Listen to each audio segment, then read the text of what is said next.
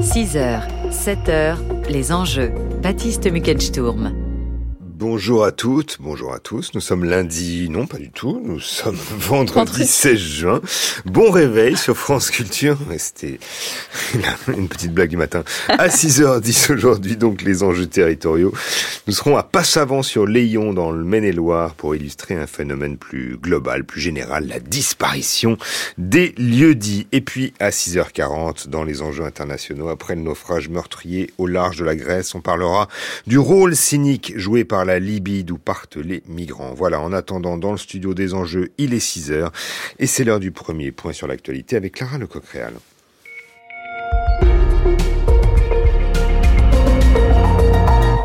Bonjour Clara. Bonjour Baptiste, bonjour à tous. Et on commence Clara par la visite d'Elon Musk à Paris. Excentrique et controversé, le patron de Tesla et de SpaceX arrive en superstar. Il va donner une conférence devant 4000 passionnés de la tech tout à l'heure, mais avant cela, en fin de matinée, il devrait rencontrer Emmanuel Macron. Le président français lui adressera toujours le même message, euh, choisir la France. Il espère qu'Elon Musk décidera d'installer l'une de ses usines de voitures électriques dans le pays. Agenda chargé et controversé pour Emmanuel Macron puisqu'il déjeunera ensuite avec le prince héritier saoudien Mohamed Ben Salman. Paria, après l'assassinat du journaliste Jamal Khashoggi, MBS est aujourd'hui devenu un acteur diplomatique incontournable dans le monde tant ses investissements sont nombreux.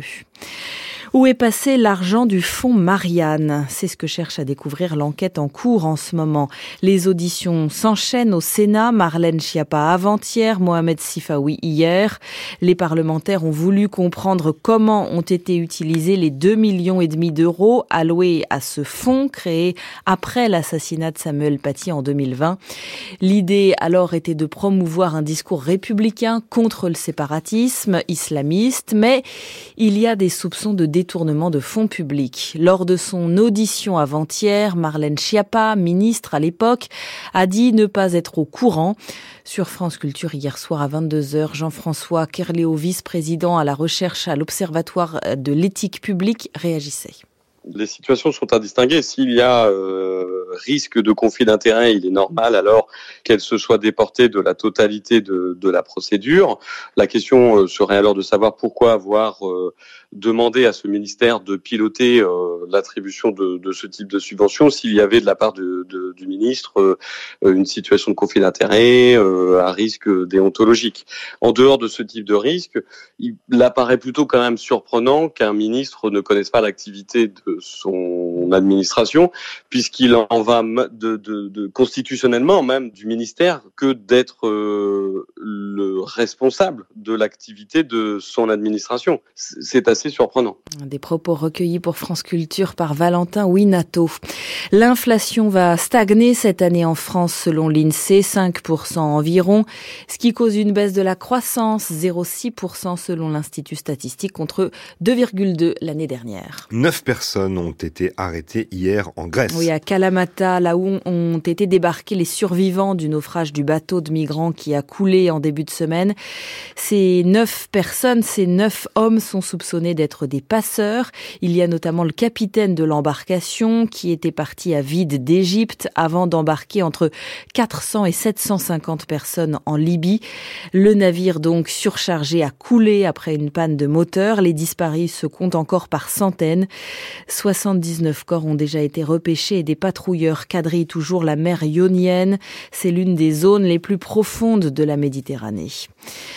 Une situation grave mais stabilisée dans la centrale de Zaporizhia en Ukraine. Le chef de l'AIEA, l'Agence internationale de l'énergie atomique, s'exprimait à ce propos hier soir, une semaine après la destruction d'un barrage en amont de la centrale. Sur le front, par ailleurs, hier, Kiev a revendiqué de légères avancées et va bénéficier de missiles de défense antiaérienne qui seront envoyés par les États-Unis, le Royaume-Uni, le Danemark et les Pays-Bas. L'annonce a été faite dans la soirée. Alors que les feux ravagent toujours une partie du Canada, le service européen Copernicus précisait hier que les températures moyennes mondiales relevées début juin ont été les plus chaudes jamais enregistrées pour cette période. Record atteint avec d'ailleurs une marge substantielle, dit Copernicus.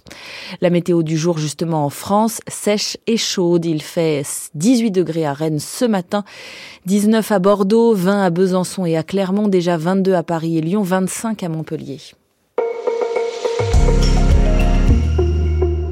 Et à 6h04 sur France Culture. On débute les enjeux, c'est avec vous, Baptiste Muckenstorm. Merci Clara Lecoq-Réal et vous. On vous retrouve tout à l'heure à 6h30. France Culture, l'esprit d'ouverture. Ce vendredi, c'est à la fois un vendredi SF et un vendredi grand portrait, avec un auteur culte, Neil Stephenson, et notre invité. Natacha Triou. La science-fiction est souvent l'école buissonnière de la science, et c'est particulièrement vrai avec lui.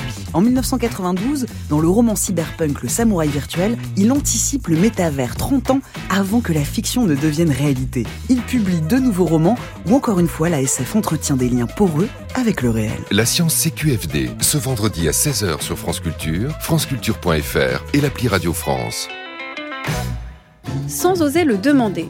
Ce vendredi, qui était la première femme à aller dans l'espace Géraldine Mosna Savoir. 16 juin 1963, le vaisseau spatial Vostok 6 décolle. À son bord, Valentina Tereshkova, la première femme à aller seule dans l'espace. Grand pas pour les femmes, cette mission a aussi été un moment historique de la guerre froide.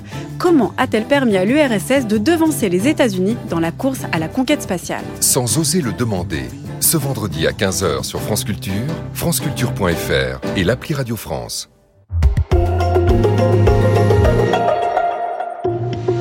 6h, 7h, les enjeux. Baptiste Muckensturm. Bienvenue dans l'émission qui tous les matins vous fait le récit des enjeux dans les territoires en France et à l'étranger. Nous sommes ensemble jusqu'à 7 heures. Les enjeux, c'est une émission qui est préparée tous les jours par Marguerite Caton, Lucas Lazo et Tatiana Krotov.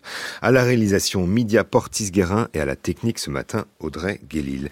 À 6h40, les enjeux internationaux en Grèce après le naufrage du bateau de migrants à destination de l'Italie. Les regards se tournent vers l'est de la Libye, la Cyrénaïque, certes plus éloignée de l'Europe et néanmoins devenue de de plus en plus prisé par les candidats à l'exil et surtout les passeurs. L'acheminement de migrants dans l'Est libyen est d'autant plus florissant qu'aucun accord n'existe entre l'Europe et cette partie de la Libye pour venir en aide aux bateaux en détresse. Naufrage en Libye, le jeu cynique de la Libye.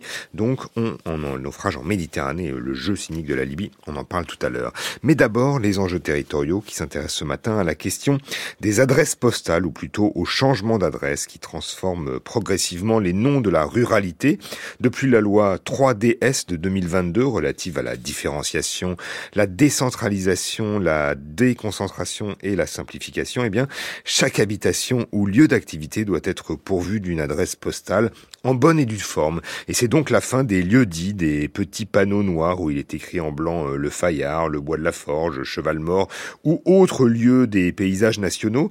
Mais euh, qu'est-ce qui disparaît avec ces, avec ces noms au point que certains habitants se rebellent? Eh bien, c'est ce dont on va parler dans un instant, juste après le nouveau Devendra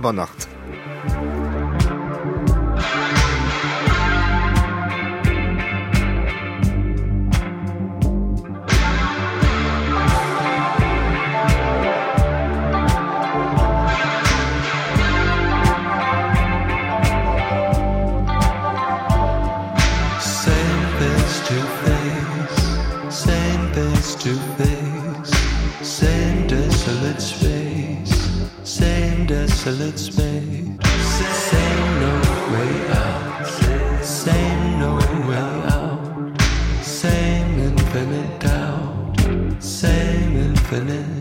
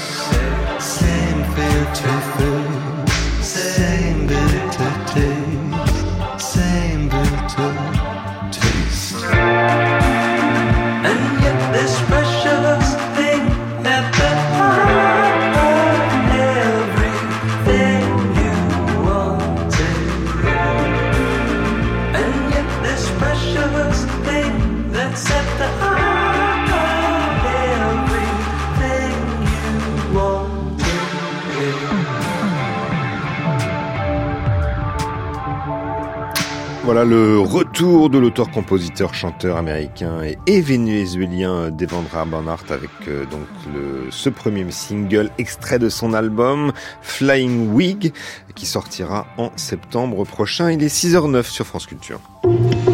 France Culture, les enjeux, Baptiste Muckensturm. Passavant sur Léon, c'est une toute petite commune de 127 habitants, peu connue au-delà des frontières de Cholet et du Maine-et-Loire.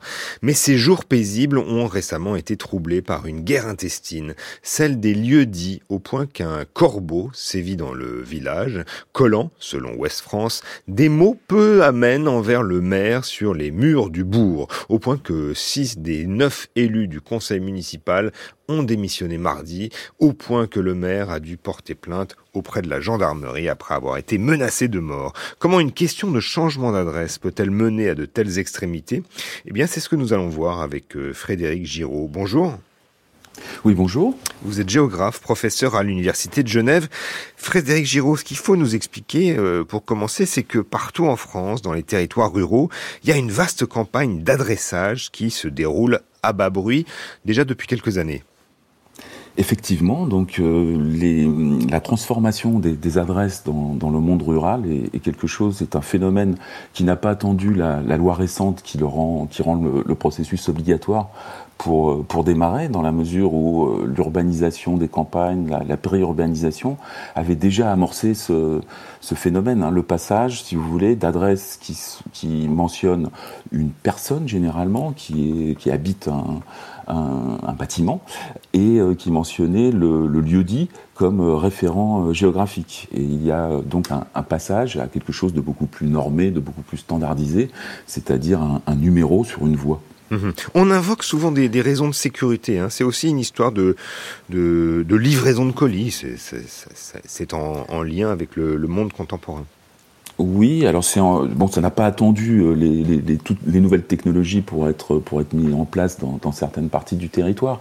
Mais effectivement, aujourd'hui, ce qui en tout cas a motivé euh, euh, la, la, systématisation du, du, du, processus et son inscription dans la loi, c'est le besoin bah, déjà de délivrer un certain nombre de, de, de services euh, nouveaux, comme par exemple euh, la fibre, mais surtout, surtout ce qui la fibre qui a besoin d'une adresse hexacodée, c'est-à-dire avec un nom de rue et euh, un numéro de rue surtout, c'est ça hein bah, disons que cette standardisation facilite considérablement les, pourvoyeurs de, services, quoi, le, leur travail. Mais, euh, mais l'argument qui est le plus mis en avant, c'est euh, l'argument de la sécurité et notamment de, des secours et de la possibilité pour les secours d'identifier les, localisations de manière précise sans aucun risque de confusion. Et c'est pour que les, subtilités du, cadastre euh, ne laissent plus euh, impuissants les, GPS et les applis de géolocalisation. La plupart du temps, ça se passe euh, pas aussi mal qu'à Passavant sur Léon quand même. Oui, effectivement. Là, on a eu, on a une anecdote ou un fait divers qui est intéressant hein, parce qu'il rend quand même compte d'un processus qui n'est pas neutre et qui, euh, qui peut affecter euh, des, des, personnes ou, des collectifs de manière, euh, de manière importante.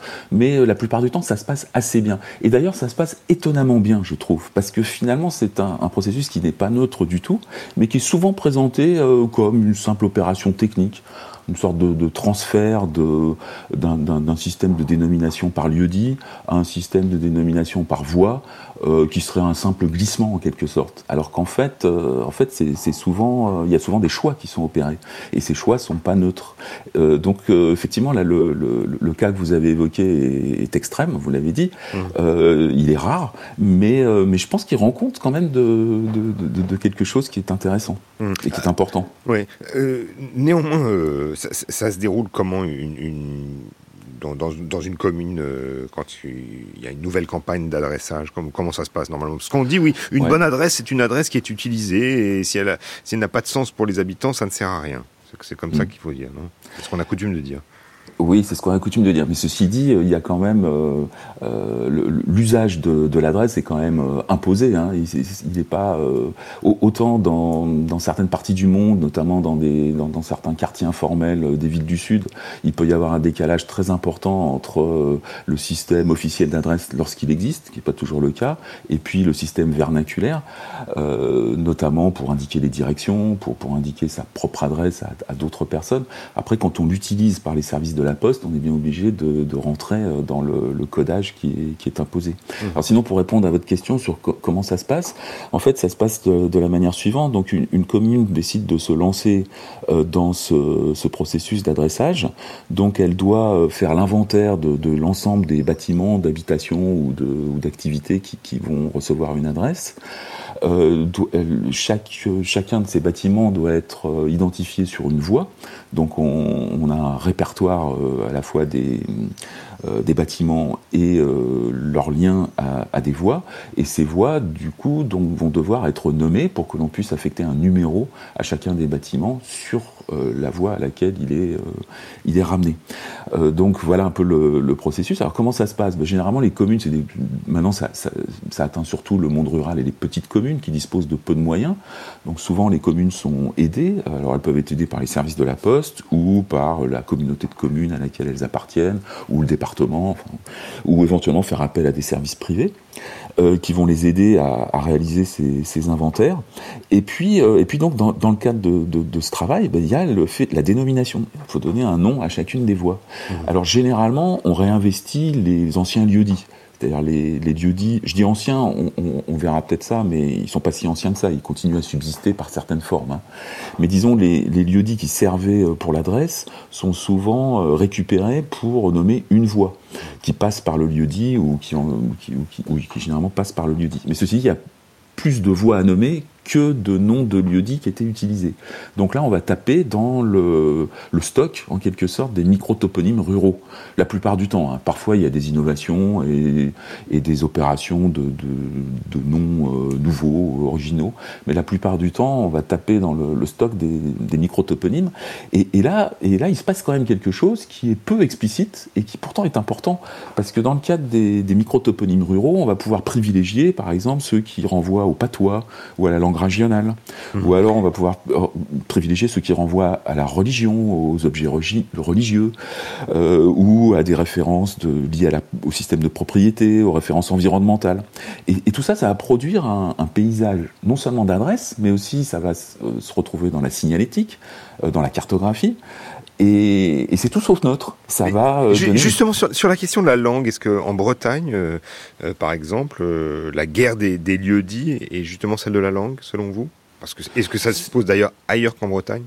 Alors, en Bretagne, c'est quelque chose qui est particulièrement redouté, dans la mesure où euh, il y avait eu des, il y a eu avec la périurbanisation autour des, petites villes ou des villes moyennes, euh, il, y a eu des processus d'adressage euh, passés, si vous voulez, qui ont fait fi, en quelque sorte, des références euh, en breton, et notamment pour des pour des lotissements d'habitation périurbains, on a vu fleurir des noms en français, mais des noms génériques pendant pas mal de temps.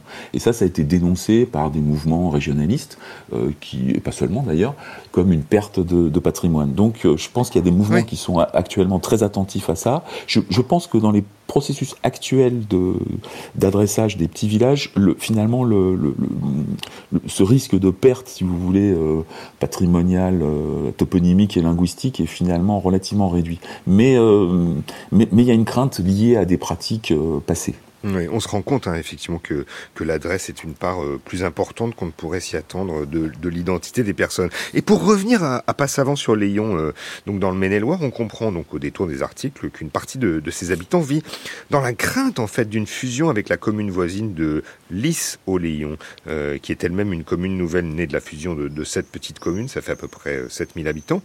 Euh, Est-ce que ça peut être l'explication d'une partie de la, crispation identitaire qu'on a observée dans, dans ce petit village de, de Peut-être. Peut-être. Euh, bon, là, il faudrait en savoir euh, davantage. Il se peut aussi qu'on ait une équipe qui euh, tente d'imposer des transformations euh, de manière assez radicale. Parce que, par exemple, pour les lieux-dits, il est tout à fait possible de, de maintenir une signalétique liée au lieu-dit. Il est possible aussi de transmettre le lieu-dit dans la base adresse comme un complément de l'adresse. Donc, c'est pas non plus une disparition euh, totale et radicale. Et pareil, dans les, les, nouveaux jeux de fusion de communes avec le, le système des communes nouvelles, si, si ça marche assez bien, ce, ce système, puisqu'on est à, à quelques, euh, il y a quand même plusieurs milliers de communes qui ont, qui ont fusionné depuis, euh, depuis moins du, depuis une dizaine d'années maintenant.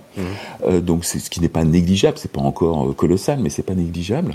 Et si ça marche, eh bien c'est entre autres parce que justement le, le, le côté extrêmement violent de la disparition totale des références historiques dans, dans, dans le cadre de la fusion a un peu disparu. Notamment les anciennes communes continuent à exister sous forme de, de bureaux délégués de la commune principale. Elles ont le droit de, de continuer à exister dans la signalétique, de, de, de, de signaler euh, l'entrée dans, dans, dans l'ancien euh, dans l'ancien village euh, qui maintenant fait partie d'une commune fusionnée. Donc j'ai l'impression que dans le cas précis qu'on évoque, euh, il y a beaucoup de crispation, mais il y a peut-être beaucoup de crispation liées aussi au fait que euh, c'est présenté de manière peut-être plus radicale que, que ça ne l'est. Mais bien sûr, euh, les, fusions de communes rurales aujourd'hui euh, se font parfois de manière un peu déchirante pour, pour certains habitants, hein, qui sont très identifiés, alors au lieu dit, ou au village, ou au bourg, parce que, bah, parce que issus de familles qui ont contribué à leur aménagement, qui sont propriétaires là depuis, depuis longtemps, et, du coup, cette, cette disparition peut, peut être vécue de manière assez, euh, assez violente. Mais, mais moi, je pense, enfin, je, je, je voudrais ajouter quelque chose, c'est que, euh, bien bien sûr, on peut et on doit se poser la question de ce que ça fait aux habitants, mais on, on, on peut aussi se poser la question de ce que ça fait au, au milieu rural en général et, euh, et au territoire, parce que c'est aussi son, son image, son, son, son, son, paysage euh, qui, qui sont modifiés. Et, euh, et, et, et- et du coup, ça peut aussi être une ressource ou, ou un instrument hein, pour, les, pour, les, pour les élus, pour, pour les, les collectivités. euh, par exemple, au, donc euh, à, à Passavant euh, sur Layon, euh, Mhm. le- et, donc la, la, la, la commune voisine de, de Lys au, au Layon. Euh, Lys au Layon, c'est une création issue du, du nom de la rivière le, le, le Layon et de son affluent euh, le Lys. Est-ce que c'est une manière classique de, nom- de nommer les, les nouvelles communes justement? Alors, bon, y a, si on analyse euh, les, les nouvelles dénominations euh, de, ces, de ces communes nouvelles, il y a plusieurs tendances. Mais euh, parmi ces tendances, bon, en, fait, y a, les tendances sont liées aux enjeux. Donc, les enjeux, c'est d'une part des enjeux liés à la géopolitique locale, hein, aux relations centre-périphérie.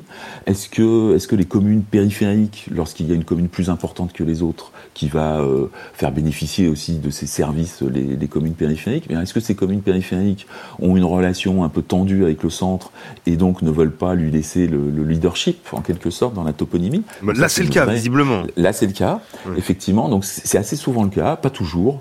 Euh, pour- vis-à-vis- Lorsque c'est une petite ville qui annexe en quelque sorte les villages périphériques, parfois le nom de la petite ville s'impose sans trop de problèmes. Mais, mais assez souvent, c'est pas le cas. Donc, il y a des fois euh, la tentation d'accoler les noms des anciennes communes, mais ça, ça marche pour deux, voire pour trois, mais évidemment pas au-delà. Et, et donc, il faut faire des choix. Et ces choix sont souvent des choix un peu de neutralisation. C'est-à-dire, plutôt que de choisir euh, ben, un nom de commune euh, ancien, eh bien, on va choisir une référence géographique plus neutre. Ils sont Et perçus comme des pertes d'identité, en fait. hein. Qui peuvent être perçus effectivement comme des pertes d'identité, mais qui euh, sont le fruit souvent d'une neutralisation en quelque sorte. hein. Euh, Comment vous interprétez en fait ces mutations dans des, des noms euh, en milieu rural, Frédéric Giraud? Est-ce que à quelle dynamique sociale vous les rattachez, vous qui êtes géographe?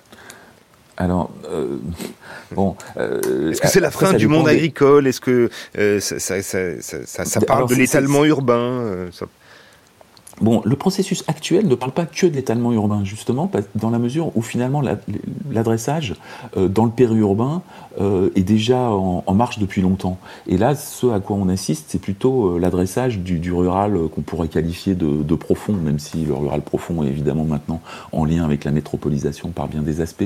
Mais, mais je pense pas que ça rende compte, si vous voulez, du phénomène de périurbanisation. Ça rend davantage compte du phénomène de rationalisation du monde rural euh, proprement dit. Et cette rationalisation, eh bien, elle s'effectue euh, symboliquement ou sémiotiquement, si vous voulez, par, par cette toponymie. Il y a une, une- peut-être pas une disparition, mais une diminution des, des localités, de la référence aux localités, et, et par contre une promotion des, des micro-territoires, des pays. euh, Vous avez un exemple qui- en tête? Oui, bah vous allez vous, vous allez avoir la fusion de, de 3-4 communes euh, qui euh, disposaient euh, d'un nom euh, en sein ou en autre chose, peu importe, et qui euh, et qui vont euh, prendre le nom de, je sais pas moi, Val, euh, le Val d'Auge par exemple. Tiens, j'ai- je- voilà, le Val d'Auge. Oui, euh, effectivement, c'est en Normandie. Donc ça, ça a un- double intérêt. D'une part, euh, enfin, c'est instrumentalisé de deux manières. Bon, d'une part, ça évite d'avoir recours au nom d'une des anciennes localités. D'autre part, ça renvoie à une entité euh, connue, identifiable de l'extérieur. Et, et, et- l'idée de Val, qui est très souvent utilisée, Val, Vallée, Vallon, on, retrouve dans, beaucoup de noms de, communes nouvelles. Bon, ça a l'avantage, d'une part, bah, d'être un élément de neutralisation, comme je l'ai évoqué, mais aussi de renvoyer à un, rural un peu bucolique, à la ressource en eau, mais aussi à l'étendue. euh, et euh, on, peut aussi euh, envisager la généralisation de la référence aux vallées qui vient du, de- de- du monde anglophone, hein, ou notamment d'Amérique du Nord, où la strate des pays historiques n'existe pas, et où quand on, veut se référer à une entité rurale, et bien souvent c'est le terme de vallée qui sert. Il y a pas on va pas dire le pays de quelque chose, mais on va dire la, vallée de quelque chose. Alors c'est y compris utilisé en milieu métropolitain euh, avec la, fameuse Silicon Valley. Donc ça aussi, ça doit jouer dans la diffusion de, l'usage de, ce référent Val-Vallée, je, suppose. Et puis il y a aussi l'idée, et c'est peut-être un, point aussi important, d'essayer d'utiliser ces nouveaux noms pour se, pour renvoyer à l'appartenance à une entité plus large, comme si la nouvelle commune était une espèce de porte d'entrée sur une, une ancienne province ou un, ou un pays rural, et donc à ses ressources.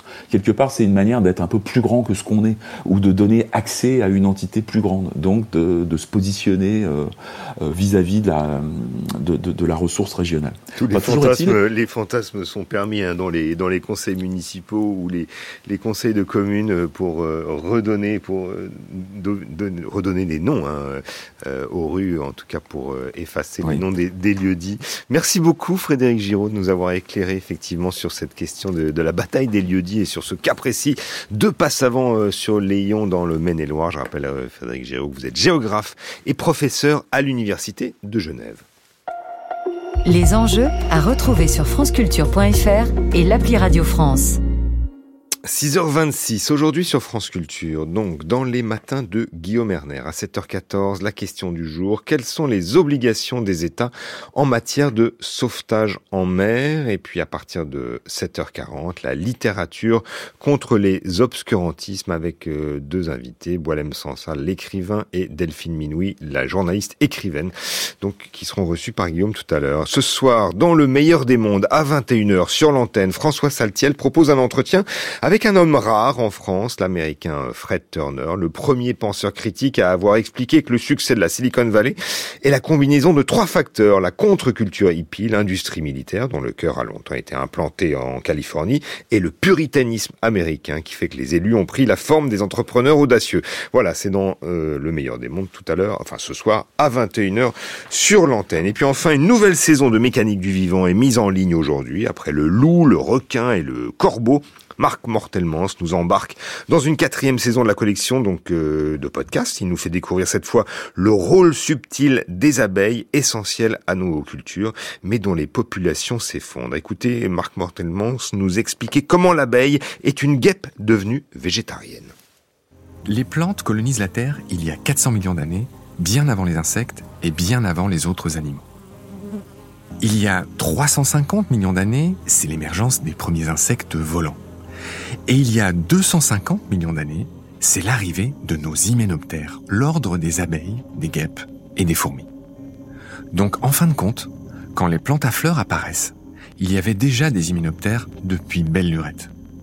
Et ils ressemblaient plus ou moins aux guêpes actuelles et mangeaient des insectes, c'était des carnivores donc. Mais petit à petit, vers 130 millions d'années, certaines de ces guêpes primitives ont commencé à trouver des protéines ailleurs, en l'occurrence dans le pollen des premières fleurs. Et progressivement, c'est ainsi qu'elles sont devenues flexitariennes, puis complètement végétariennes. Même la plupart des guêpes actuelles, quand elles sont adultes, se nourrissent de nectar. Mais la grande différence avec les abeilles, c'est qu'elles nourrissent leurs larves avec de la viande. Le chercheur britannique Dave Goulson, grand spécialiste des insectes, a merveilleusement résumé cette histoire et l'a située dans le temps. Il a dit, je cite, Les premières abeilles sont donc apparues il y a 130 millions d'années, à une époque où nos propres ancêtres ressemblaient à des rats. Voilà, c'était un extrait du nouveau podcast de Radio France mis en ligne aujourd'hui, Mécanique du vivant, la saison 4, euh, produit par Marc Mortelmans et réalisé par euh, Charlotte Roust, un podcast en, en partenariat avec le Zoo Parc de Beauval et l'association Beauval Nature, disponible sur l'appli et le site Radio France. France Culture.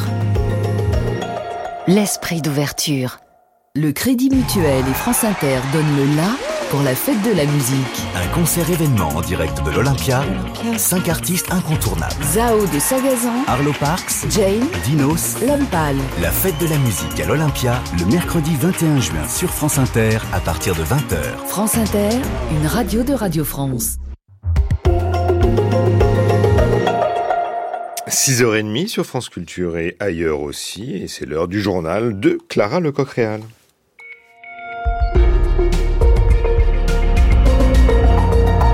Bonjour Clara. Bonjour Baptiste, bonjour à tous. La réduction de l'inflation en France, elle est annoncée pour la fin d'année par l'INSEE. Baisse de l'inflation, oui, mais pas baisse de tous les prix, vous l'entendrez.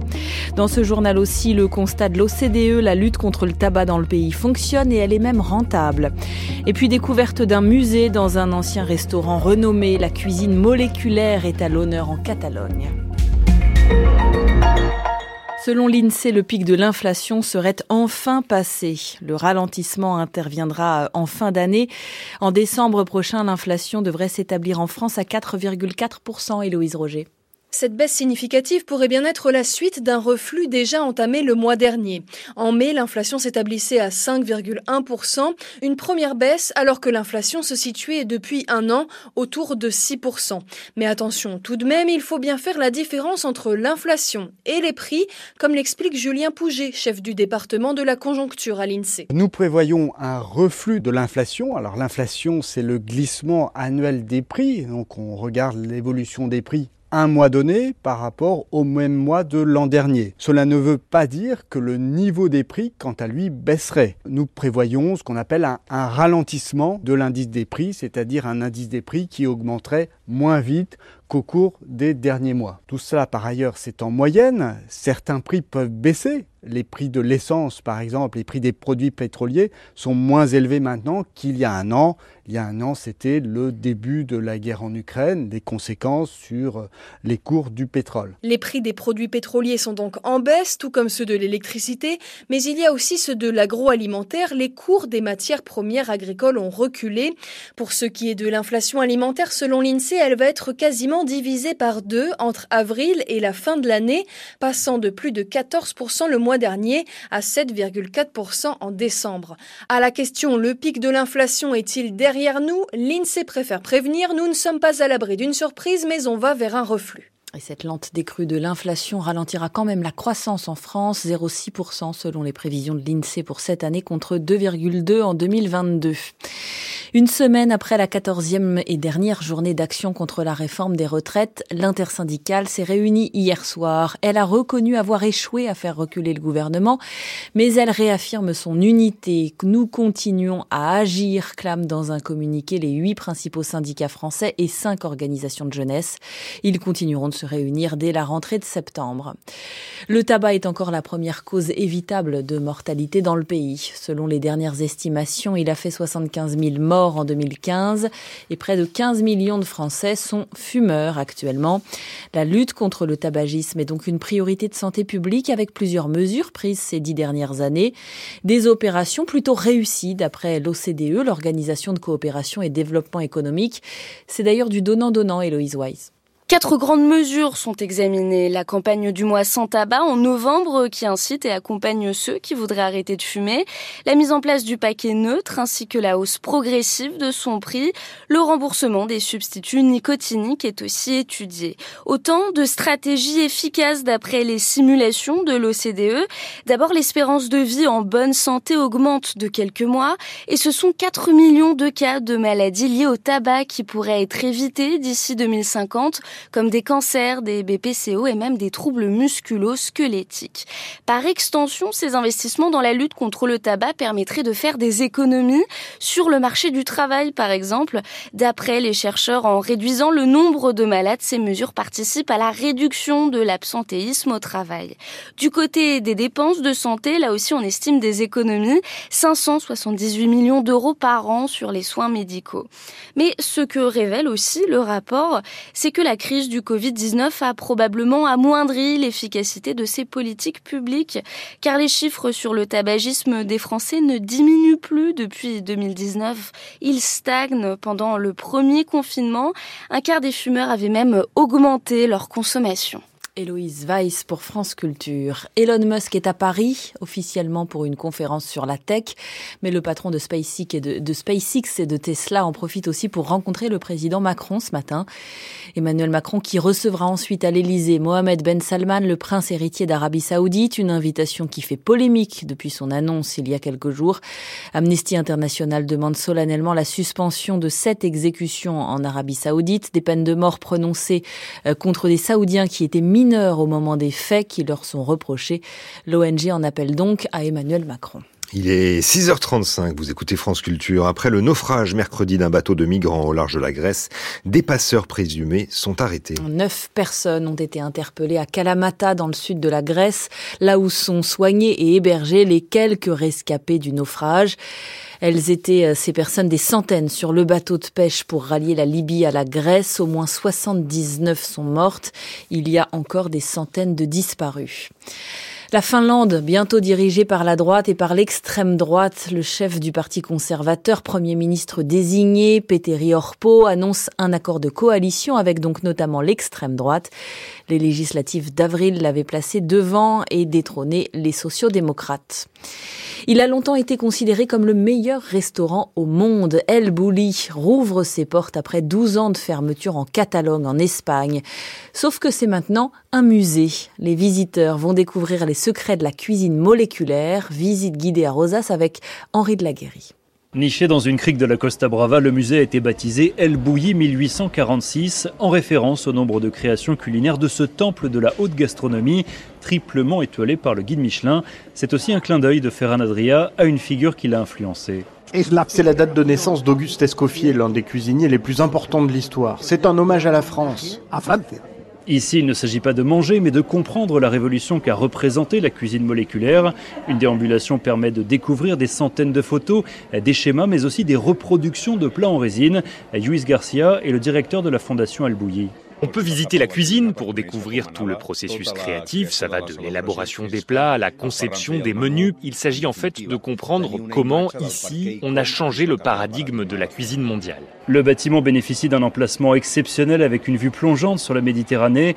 L'architecte Henrik Ruiz Gelli a conçu un lieu en harmonie avec l'environnement. L'architecture est vraiment intégrée sur la nature d'un parc naturel comme Cap de Creus. On a travaillé sur cette idée force euh, de faire une architecture moléculaire. Avec ses créations, Ferran Adria voulait provoquer un choc, mais aussi une réflexion sur le goût. Mais il ne remettra pas son tablier, il se justifie. Ce que nous avons fait est impossible à reproduire aujourd'hui. Alors notez quand même que ce, ce musée n'est ouvert que trois mois cette année jusqu'au 16 septembre et qu'il vaut mieux réserver avec un ticket d'entrée tout de même à 27,50 euros. Le temps, ce vendredi, sera chaud et sec sur la majeure partie de la France métropolitaine, entre 18 et 25 degrés dès ce matin du nord au sud, jusqu'à 31 degrés à l'ombre cet après-midi. Il est 6h38. On continue les enjeux avec vous, Baptiste. Merci, Clara. Allez, et vous, on vous retrouve à 8h. À tout à l'heure. À tout à l'heure, le prochain journal de la rédaction de France Culture, c'est à 7h. 6h, 7h, les enjeux. Baptiste Mückensturm. En Grèce, après le naufrage du bateau de migrants à destination de l'Italie, les regards se tournent vers l'est de la Libye. La Cyrénaïque, certes plus éloignée de l'Europe, est néanmoins devenue de plus en plus prisée par les candidats à l'exil et surtout les passeurs. L'acheminement de migrants dans cette partie de la Libye est d'autant plus florissant qu'aucun accord n'existe entre l'Union européenne et cette partie de la Libye pour venir en aide aux bateaux en détresse. Naufrage en Méditerranée, le jeu cynique de la Libye, eh bien c'est le thème des enjeux internationaux dans un instant.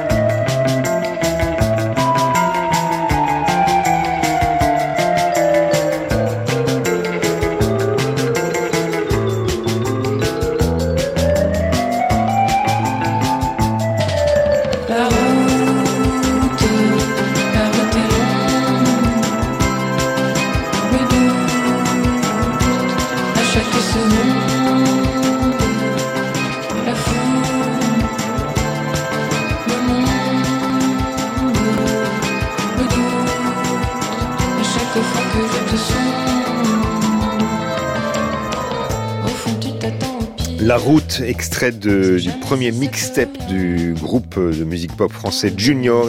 C'était en 2016, il est 6h41 sur France Culture.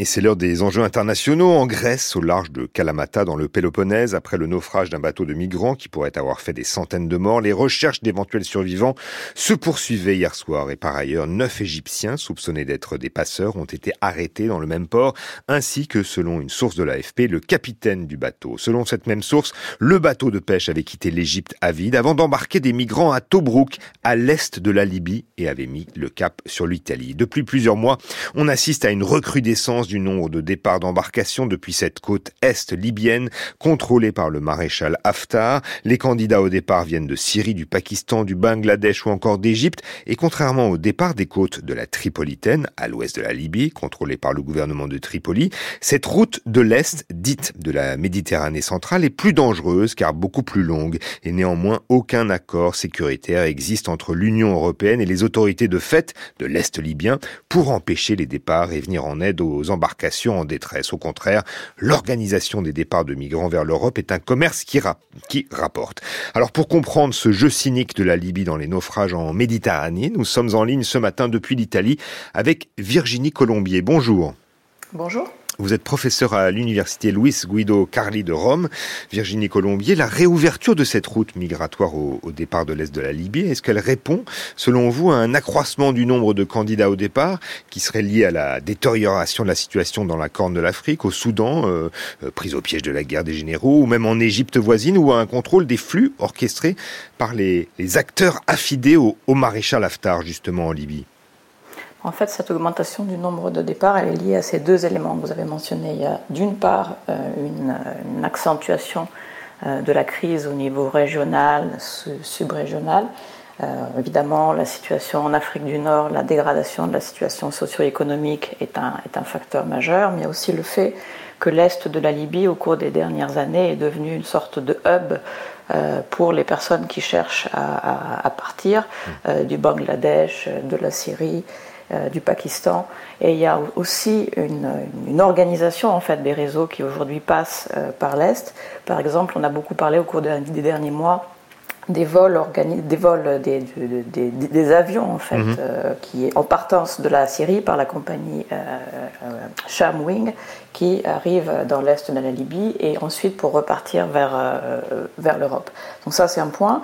Et il y a effectivement le fait que euh, les acteurs politico-sécuritaires de l'est de la Libye se sont aussi rendus compte qu'il y a là une source de profit euh, financier majeur et euh, ils cherchent à profiter de cette, euh, de cette manne Hmm. euh, qui leur est bien utile euh, financièrement et politiquement. Hmm. Vous évoquiez justement ces, vols euh, affrétés par la compagnie aérienne euh, syrienne Shamwings, qui, qui met d'ailleurs en avant la promesse d'un visa hein, pour la Libye lors de l'achat d'un billet d'avion. Est-ce que c'est les autorités en charge de, la Cyrénaïque, hein, euh, justement donc à, l'est de la Libye, régulent les entrées et les sorties du territoire pour juguler les, justement les, flux, migratoires en direction de l'Europe?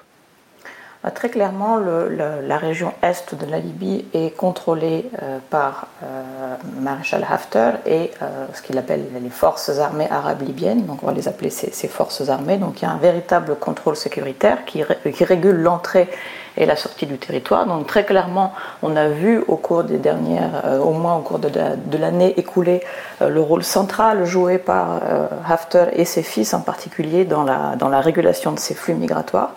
Euh, Jusqu'à présent, euh, c'était pas un contrôle total parce qu'une partie de la zone frontalière entre l'Égypte et la Libye était plutôt euh, sous contrôle de certaines tribus liées au chef du Parlement libyen, qui est aussi établi dans l'Est, Ag- Aguila Saleh.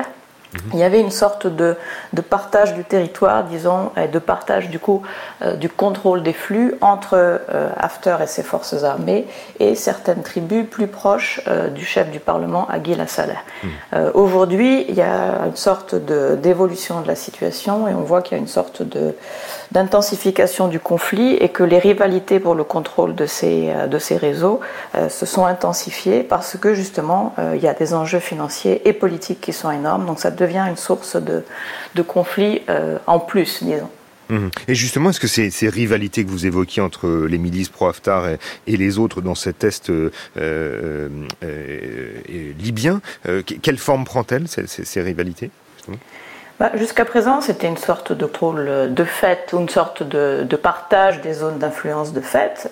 Les, les, forces ou les tribus proches de Aguil Assala contrôlaient cette zone de Tobruk et du district en fait, qui est frontalier entre l'Égypte et la Libye.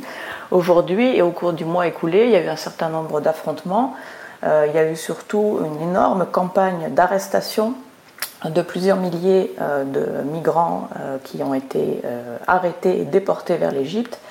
Tout ça sous l'égide, en fait, enfin sous la conduite des troupes de, de Saddam Haftar, le, le, le, un, des fils de, du maréchal. Mmh.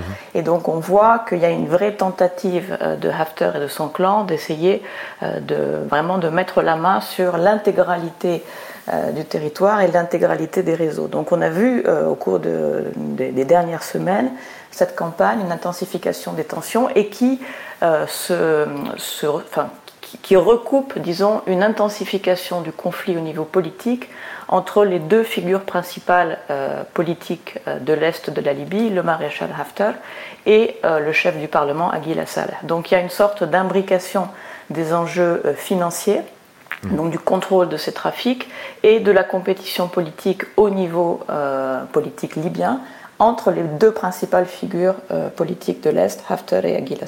Mmh. Et en ce qui concerne les, conditions de, transit des, migrants en Syrie et, et donc dans les, territoires contrôlés par ce maréchal Haftar et sa famille, est-ce que on, sait si elles sont aussi éprouvantes que, que, le, que celles des migrants qui sont majoritairement subsahariens cette fois et qui, et qui sont eux euh, cantonnés dans la partie euh, ouest de la Libye, c'est-à-dire la, Tripolitaine, et dont les conditions de détention insoutenables ont été assez largement do documentées ces dernières années. Malheureusement, des informations qui nous arrivent, on a à peu près une situation similaire où on a des, des centaines de personnes qui sont euh, tenus euh, dans, des, dans des petits locaux euh, qui servent en fait de, de hangar en attendant que les, conditions soient favorables à la traversée. Le, les, les, conditions dans lesquelles les personnes sont, sont emprisonnées, parce qu'en fait il, il s'agit de ça, sont effectivement mmh. aussi négatives que celles dans l'Ouest. Et on a vu par exemple cette campagne à laquelle je faisais allusion d'arrestation et de déportation. les 4000 personnes qui ont été arrêtées début juin ont été forcés à se rendre à pied euh, à, la frontière égyptienne euh, où ils ont été ensuite expulsés euh, sans eau, sans, sans alimentation, sans, sans, aucune forme d'assistance. Donc on voit que de part et d'autre, il n'y a pas vraiment de différence majeure dans la manière dont les, migrants sont, traités, dont les personnes sont traitées. Mmh. En mai dernier, le, maréchal Haftar avait été reçu euh, à Rome par la présidente du Conseil, euh, euh, Meloni, dans sa compétition pour le contrôle de la Libye face aux, aux autorités reconnues par la communauté internationale à Tripoli. Est-ce que le chantage migratoire est un outil euh, pour exister diplomatiquement pour ce général Haftar oui, il y a très clairement, et c'est devenu quelque chose, on pourrait dire, à la mode en Afrique du Nord. On le voit très bien en Tunisie ces dernières semaines. Euh, Libye, euh, c'est la même chose. On a une sorte d'utilisation de, la, panique, euh, très clairement, euh, que euh, la question migratoire fait naître côté italien, et en particulier auprès du nouveau gouvernement. C'est un peu comme si on était passé euh, du côté des gouvernements d'Afrique du Nord de l'utilisation de la politique antiterroriste, euh, donc la peur du terrorisme en disant on est là, on va vous protéger, mais on a besoin euh, que vous nous aidiez militairement et financièrement, à une, un nouveau slogan qui est euh, anti-immigration. Ils ont compris qu'en fait, il y a ici une carte à jouer, que c'est quelque chose qui politiquement est très sensible en Europe. Et donc, euh, Haftar, comme le gouvernement euh, de Beiba euh, à, l'ouest, comme le gouvernement de Kais en Tunisie, euh, maintenant ont bien compris qu'il y avait là quelque chose sur lequel ils pouvaient jouer. C'est plus, je pense, qu'une utilisation euh, de la carte sur le plan politique et diplomatique. Il y a vraiment des enjeux financiers et, euh, et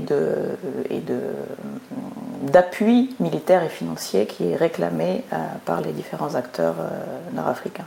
Et justement, qu'est-ce qui pourrait être négocié euh, entre ces acteurs nord-africains et les acteurs européens?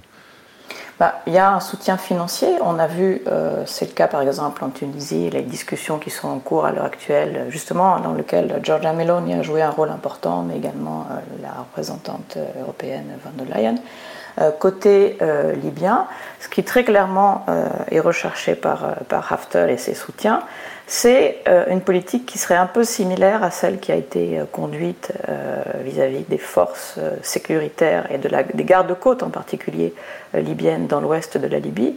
Ils ont vu qu'au cours des dix dernières années, les gardes-côtes italiens côté ouest en particulier ont reçu des moyens financiers et des équipements considérables et ils cherchent à obtenir la même chose. Jusqu'à présent, ils n'ont pas pu accéder à ce type de soutien financier et d'équipement parce que euh, ils ne sont pas le gouvernement reconnu et donc par exemple au niveau Union européenne il n'est pas possible pour les institutions européennes euh, de financer ou de coopérer directement avec les forces armées de Haftar. Mhm. Vous, vous faites par exemple allusion, vous faites par exemple allusion à ce qui avait été mené, euh, si je me souviens bien, dans, dans les années euh, 2017-2018 par le, le ministre euh, italien de l'Intérieur de l'époque, euh, euh, Marco Minniti, qui lui avait euh, quasiment euh, euh, bah, fait ce que vous étiez en train de dire, c'est-à-dire euh, multiplier les promesses d'équipement euh, des écoles, des routes, des hôpitaux. C'est c'est ce que cherche aussi à obtenir de son côté le général Haftar.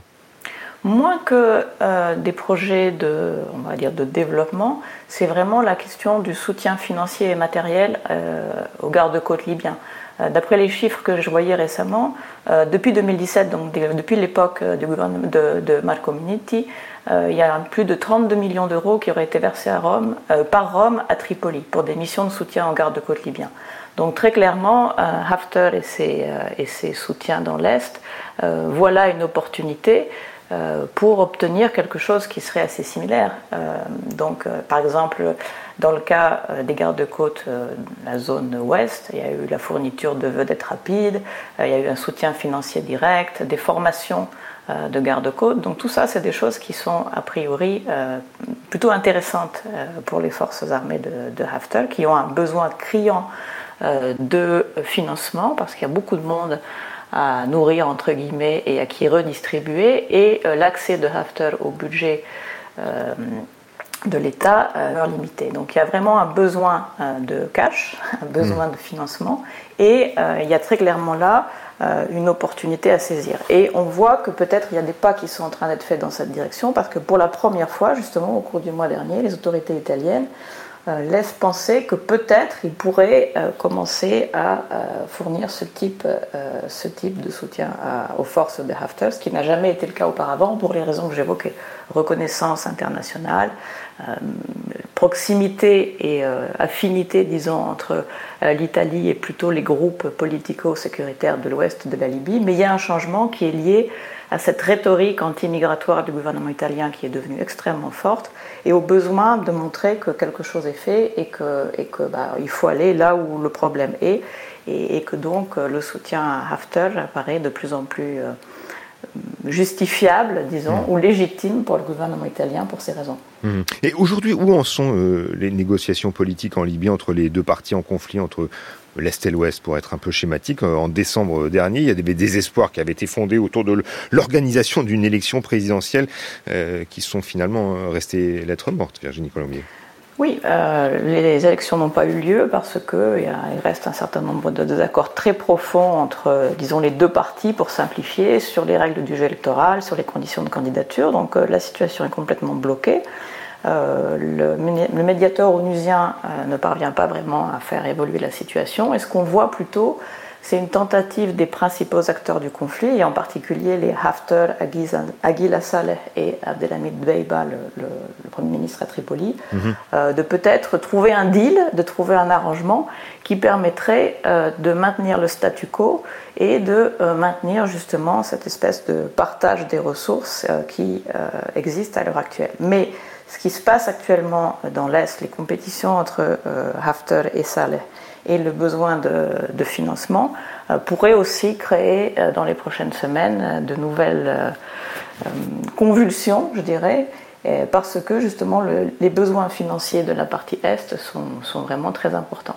Autrement Mais on une est sorte de, dans une une sorte- de blocage. Oui, mais une sorte de, de compétition euh, migratoire peut-être à venir entre ces, ces deux autorités, entre l'Est et l'Ouest de la, de la Libye. Merci beaucoup Virginie Colombier de nous avoir Merci éclairé sur, sur ce jeu cynique que, que jouent les autorités euh, libyennes autour de, du trafic de migrants. Donc, euh, et je rappelle d'ailleurs que vous êtes professeur à l'université Luis Guido Carli et que vous vous exprimiez ce matin dans les enjeux internationaux depuis Rome.